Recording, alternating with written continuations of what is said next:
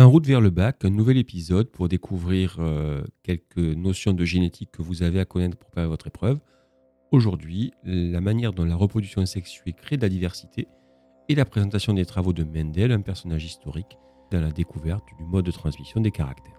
Nous avons vu dans un épisode précédent comment on pouvait créer de la diversité suite à des mutations au moment de la mitose. On va voir maintenant que la reproduction sexuée est le même mécanisme qui va permettre de créer cette fameuse diversité. Alors dans un premier temps, qu'est-ce que la reproduction sexuée? Eh Bien, la reproduction sexuée, ce sont tous les mécanismes qui permettent à partir de cellules reproductrices de donner par fécondation une cellule œuf qui donnera de nouveau un individu. Alors, que se passe-t-il lors de la formation de ces cellules reproductrices? Vous le savez sans doute, chaque cellule reproductrice ne possède non pas l'ensemble des chromosomes de l'individu, mais uniquement la moitié. Comment est-ce que cela est possible? Au moment de la méiose, de la formation de ces cellules reproductrices, eh bien, on n'a non pas une division des chromosomes, mais une séparation des paires de chromosomes. La méiose est une division cellulaire au cours de laquelle, euh, lors de la première division, eh les paires de chromosomes vont se répartir de part et d'autre de la plaque métaphasique et vont se séparer. On aura donc une division du nombre de chromosomes.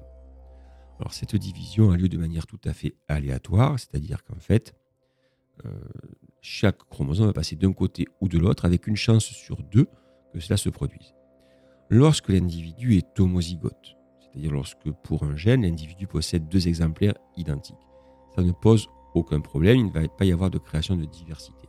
En revanche, lorsque pour un gène, un individu possède deux allèles différents, eh bien, cette, euh, séparation va faire que un, une cellule reproductrice va pouvoir apporter un allèle alors que l'autre va apporter l'autre allèle. Il y aura une chance sur deux que l'un ou l'autre des allèles soit transmis. Lorsque les deux parents sont hétérozygotes, eh bien, la proportion est la même. Donc, autrement dit, on aura une chance sur deux fois une chance sur deux, c'est-à-dire que chaque combinaison possible aura... Lorsque les deux allèles sont différents, on va se retrouver dans la situation où l'un peut dominer sur l'autre. On va dire qu'il est dominant. Et dans ce cas-là, eh c'est cet allèle qui va s'exprimer, qui va déterminer le phénotype. Dans quelques cas, les allèles sont codominants, c'est-à-dire que le phénotype sera composé des deux, l'expression des deux allèles. Alors, qui a découvert ce mode de transmission? Eh bien, Il faut savoir que par le passé, on va dire avant le 19e siècle, on pensait que ce qui déterminait le phénotype d'un individu, c'était une forme de mélange qu'on ne comprenait pas très bien entre les caractéristiques des parents, de la mère et du père. C'est Gregor Mendel, un moine euh, autrichien, qui le premier à étudier, en tout cas le premier à tirer des conclusions sur les mécanismes qui réellement se produisaient lors de cette euh, répartition des caractères, en utilisant comme modèle d'observation le poids. Donc il a par exemple mélangé deux lignées pures, croisé deux lignées pures pardon, de poids, une lignée pure avec des fleurs violettes, une lignée, pure avec des fleurs blanches. Alors qu'est-ce qu'une lignée pure? Eh Bien c'est une lignée dans laquelle après un nombre de générations important, on a éliminé tout individu qui était différent et dont on sait qu'elle sera donc homozygote par rapport au, caractère qui va nous intéresser. Alors, très intéressant, Mendel ne connaissait pas les chromosomes, ne connaissait pas cette notion d'allèle. Autrement dit, il a tiré tous ses raisonnements de la simple observation et de raisonnement statistique.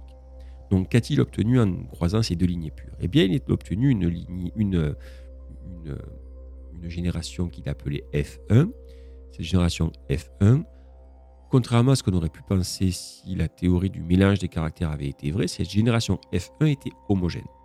C'est-à-dire qu'elle possédait comme phénotype par rapport à la couleur de la fleur, la couleur violette.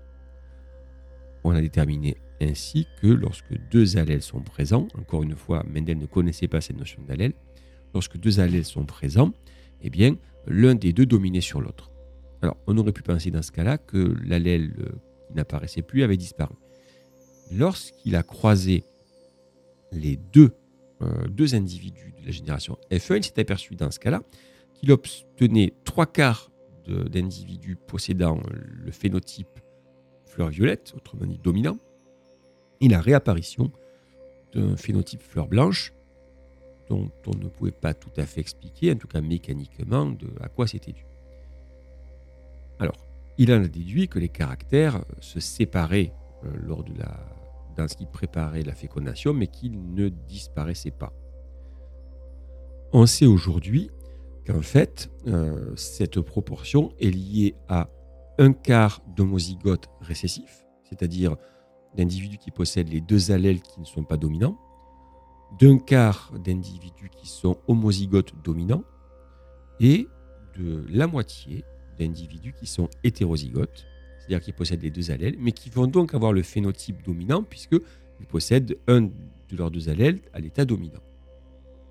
Lorsqu'il a étudié ce phénomène sur deux caractères, il s'est aperçu que, en fait, on avait des proportions qui étaient un petit peu différentes.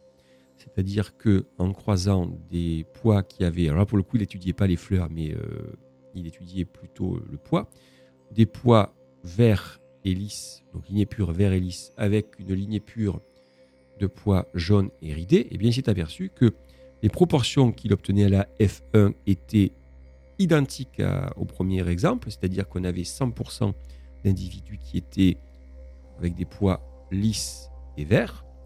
Et lorsqu'il croisait des individus de la F1, on obtenait des résultats qui donnaient 9 16e d'individus euh, présentant le phénotype dominant, un 16e d'individus qui présentaient les phénotypes récessifs, et puis 3 16e d'individus qui présentaient un caractère dominant, un phénotype dominant pour un caractère, le phénotype récessif pour l'autre, et inversement pour 3 16e des individus. Alors, il explique tout à fait ça par les mêmes mécanismes statistiques. On sait aujourd'hui, puisqu'on peut mettre euh, la mécanique cellulaire euh, sur ce phénomène, on sait aujourd'hui que tout simplement, eh bien, le fait que les allèles se répartissent de part et d'autre dans la formation des cellules reproductrices soit équiprobable, il y a autant de chances que ce soit l'un ou l'autre, eh bien on sait que ça va donner ces proportions-là. Alors bien entendu, pour observer ces proportions, eh on est obligé de se baser sur un échantillon statistiquement valable. Si vous n'obtenez que 16 poids, il y a peu de chances que vous retrouviez avec ces proportions. C'est tout l'intérêt du travail de Mendel qu'il a été basé non seulement sur l'observation, mais également sur un travail mathématique statistique. Donc voilà au départ comment, euh, au milieu du 19e siècle, on a pu déterminer comment se transmettaient les caractères. Alors il faut savoir que ces travaux de Mendel ont été légèrement oubliés à son époque, ça n'a pas eu un, un, très grand renom en tout cas. Ils n'ont été redécouverts que plus tard, quand on s'est intéressé de manière plus précise à la manière dont ces caractères étaient transmis. Et nous verrons dans un prochain épisode le travail de M. Morgan, un chercheur américain, qui lui s'est intéressé non pas au modèle des poids, mais à un modèle beaucoup plus intéressant, la mouche du vinaigre, qu'on appelait drosophile, et où s'est aperçu que dans certains cas, eh les statistiques de Mendel ne tombaient pas juste et on n'avait pas les proportions qui étaient attendues. Alors, petit détail, il faut savoir que Morgan, lui, travaillait à une époque où les chromosomes avaient été découverts, autrement dit, que son fond de travail se basait à la fois sur les travaux de Mendel, mais également sur l'observation d'autres scientifiques. Eh bien, c'est ce que nous verrons lors d'un prochain épisode.